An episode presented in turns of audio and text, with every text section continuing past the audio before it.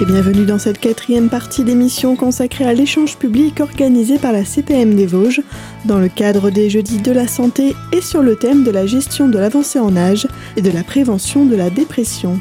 Au micro, Francine Friedrich, docteur en philosophie et conférencière. Dans cette première partie d'émission, elle nous parle des différents moyens d'éviter le mauvais stress et ses conséquences. En hygiène de vie, trouver des éléments qui nous permettent, alors certains vont dire, bah, au moins ça m'a détendu, au moins ça m'a permis de penser à autre chose, etc. pour arrêter la production et varier la production. C'est comme l'adrénaline. Quand des gens vous disent, moi je fonctionne bien sous adrénaline, pareil. L'adrénaline, c'est transformer deux chevaux en Formule 1, si vous voulez. C'est bien dans un temps court, mais si c'est produit de manière continue, ça peut donner des maladies cardiovasculaires parce que c'est vraiment trop d'intensité. Et quand on n'arrive pas encore à résoudre la situation dans le deuxième temps, eh bien, on arrive à l'épuisement. Donc, on arrive soit à la dépression, soit au burn-out, qui est l'épuisement professionnel. Donc c'est l'échec, on pourrait dire l'échec de l'adaptation. Et c'est pour ça que Anseli appelait le stress SGA, syndrome général d'adaptation. Pour vous donner encore une image, parce que je trouve souvent que les images parlent encore beaucoup plus que des, démonstrations, il y a un spécialiste du stress qui s'appelle Robert Zapolsky aux États-Unis. Et Robert Zapolsky a écrit un livre qui s'intitule Pourquoi les zèbres n'ont pas d'ulcère? Spécialiste du stress. Eh bien, il évoque trois situations. Et vous allez voir le, lien qu'on peut faire. Première situation, il dit, on est dans la savane, les zèbres sont poursuivis par un lion. Il y en aura qui vont échapper, d'autres ben, qui vont peut-être mourir. Mais dit-il, dans cette phase courte, où je fuis, où je combats, où je meurs, eh bien, dit-il, dans cette phase courte, le zèbre peut, après ce moment intense de stress, brouter l'herbe et, quelque part, quelque chose se remet légèrement. Par contre, dit-il, on va prendre une deuxième situation. C'est la sécheresse. Le stress est moins intense, mais il est plus long. Eh bien, dit-il encore là, il y a des zèbres qui vont mourir tôt et des zèbres qui vont mourir moins tôt. Et on n'est pas égaux là-dedans. C'est-à-dire, même dans la gestion du stress, on n'est pas égaux. Donc, le deuxième cas, dit-il, eh bien, c'est un stress moins intense mais long et qui va faire des dégâts différents. Et dit-il, il y a une troisième situation qui n'appartient qu'à l'être humain. Ça veut dire que même quand la situation a disparu, c'est-à-dire, même quand le stresseur a disparu, l'être humain, par sa réflexion, par son imagination, par ses ruminations, peut recréer en visualisant le stresseur. Et donc, il peut produire de mauvais effets uniquement en prolongeant par son mental la situation qui pouvait l'atteindre négativement. Donc en comprenant bien ça, on se rend compte que heureusement qu'il y a des petits coups de sang comme ça, parce que quelque part, j'active beaucoup plus de défense de l'organisme. Regardez, on dit souvent, même pour un petit enfant, il faut pas trop protéger. Parce que, quelque part, s'il est trop protégé des attaques bactérielles ou même sur un plan affectif, il ne développera pas un certain nombre de ressources pour faire face à la complexité des situations. Donc c'est pour ça que Winnicott dit euh, il n'y a pas de bonne mère, il n'y a que la mère suffisamment bonne ou suffisamment bon. Voilà, tout ça c'est important. Mais ce qui est à retenir, c'est que quand je suis dans une situation dont j'ai l'impression de ne pas sortir, dont j'ai l'impression finalement d'être complètement inhibé par une situation qui ne dépend pas de moi mais que je dois vivre, et si je ne me donne pas des moments d'hygiène de vie. Et même c'est parfois une résistance c'est parfois il faut des efforts pour dire allez j'ai pas envie de sortir mais je vais quand même sortir. Tiens on m'a parlé du rire ils vont faire un atelier bah pourquoi pas j'y vais etc ça c'est important c'est le début de quelque chose pour sortir de son enfermement. Et donc quand on n'est pas on ne fait pas quelques petits efforts comme ça eh bien on rentre comme le dit euh, Robert Zapolsky dans cette troisième situation où finalement par le mental, comme le disait Montaigne tout à l'heure, je vous le disais, la peur provoque la chose redoutée.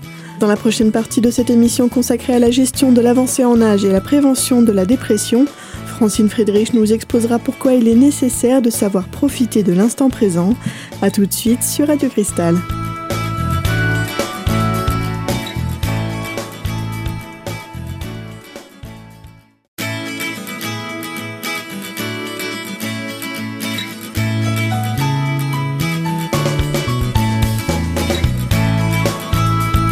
Vous êtes toujours sur Radio Cristal dans cette émission consacrée à la gestion de l'avancée en âge et la prévention de la dépression, un échange public donné à l'occasion des Jeudis de la Santé organisé par la CPM des Vosges.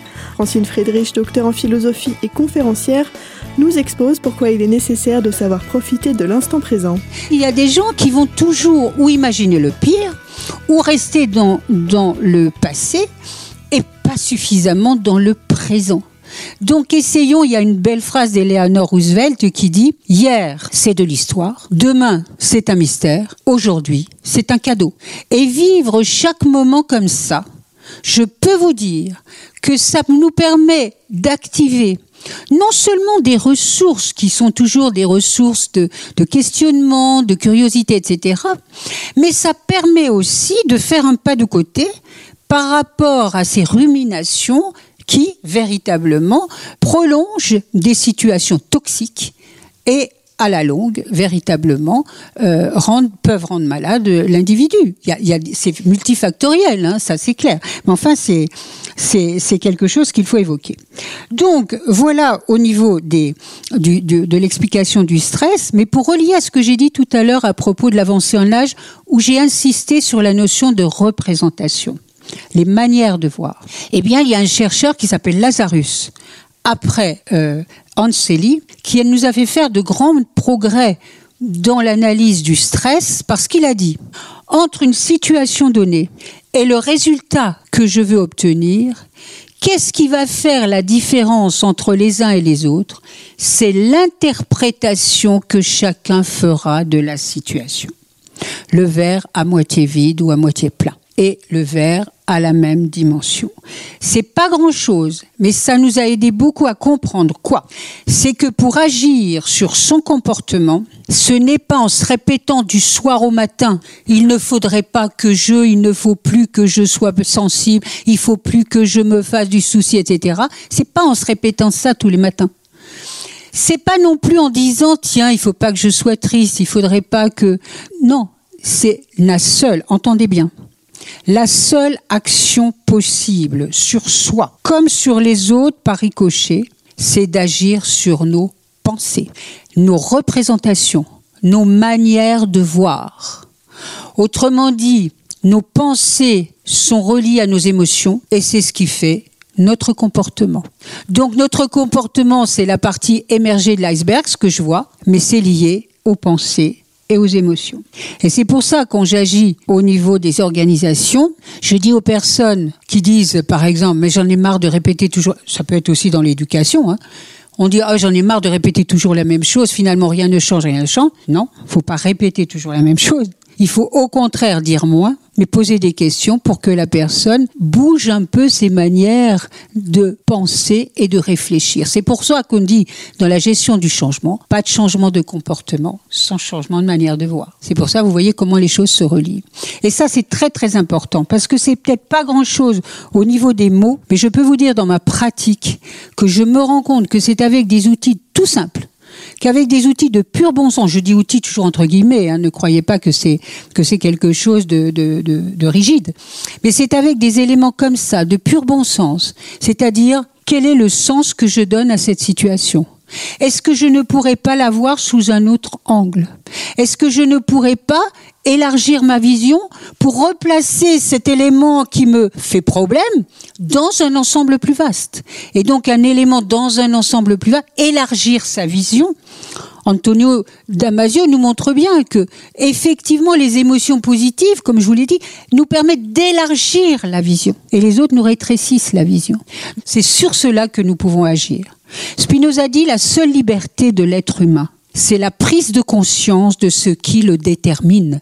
C'est-à-dire que quand on parle de l'hygiène de vie, que ce soit pour l'avancée en l'âge, le stress, etc., c'est absolument à la base être lucide de, nos empêchements, de nos freins, de ce qui nous détermine, de nos enfermements, des, des empêchements. Il faut être lucide là-dessus. Il faut en prendre conscience. Mais je reviens sous un autre angle à la petite phrase qui est pour moi une phrase clé dans les accompagnements. Qu'est-ce que je fais de ça? Et nous reviendrons sur la notion de rythme dans la troisième partie de cette émission. A tout de suite sur Radio Cristal.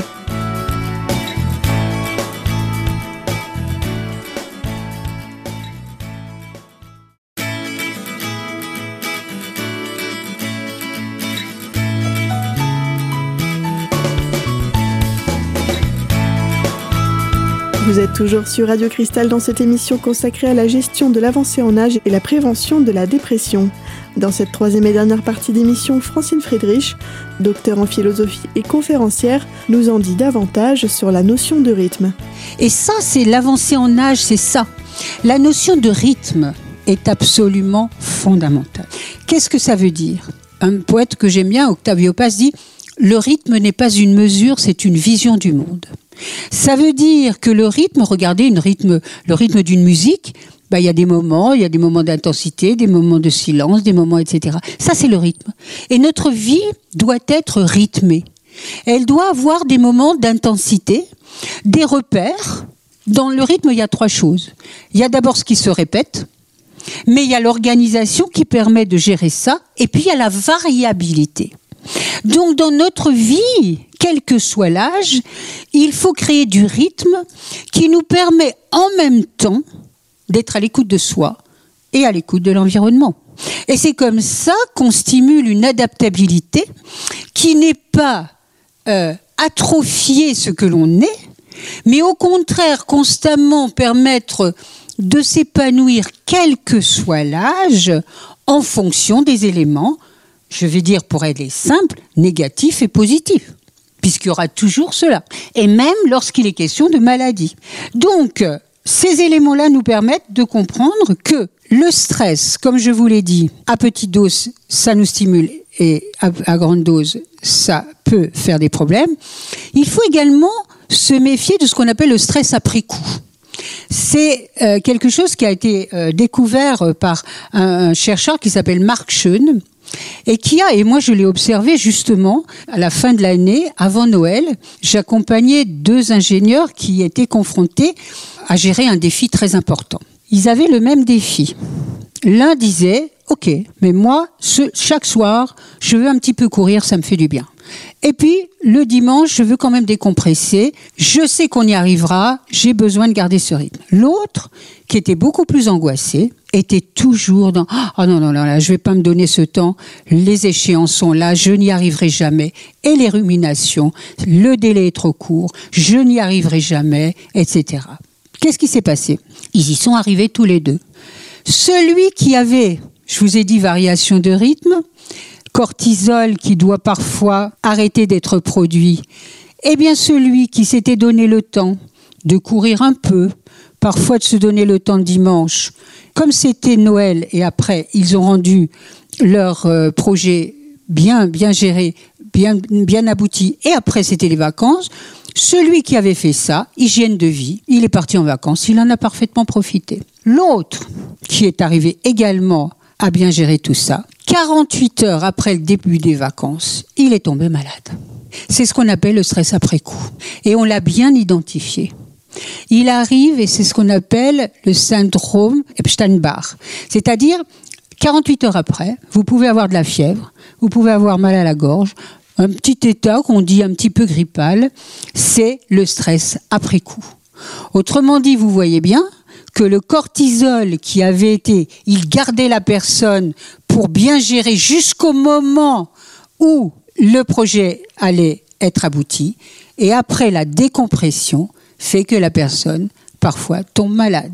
Donc il faut aussi comprendre que le stress après coup, ce symptôme de Epstein-Barr qui touche la gorge, les oreilles, etc., est bien véritablement, et ça peut faire des névralgies très très importantes et, et c'est quelque chose dont il faut tenir compte. Un stress après coup qui peut être évité par des séances de yoga, de méditation ou encore d'une marche d'une vingtaine de minutes pour décompresser par exemple.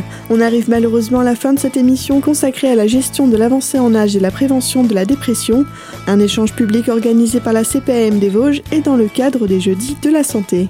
Vous pouvez réécouter cette émission dès maintenant en podcast sur notre site internet radiocristal.org et quant à nous on se retrouve la semaine prochaine même jour même heure pour la suite de cet échange. À bientôt sur Radio Cristal.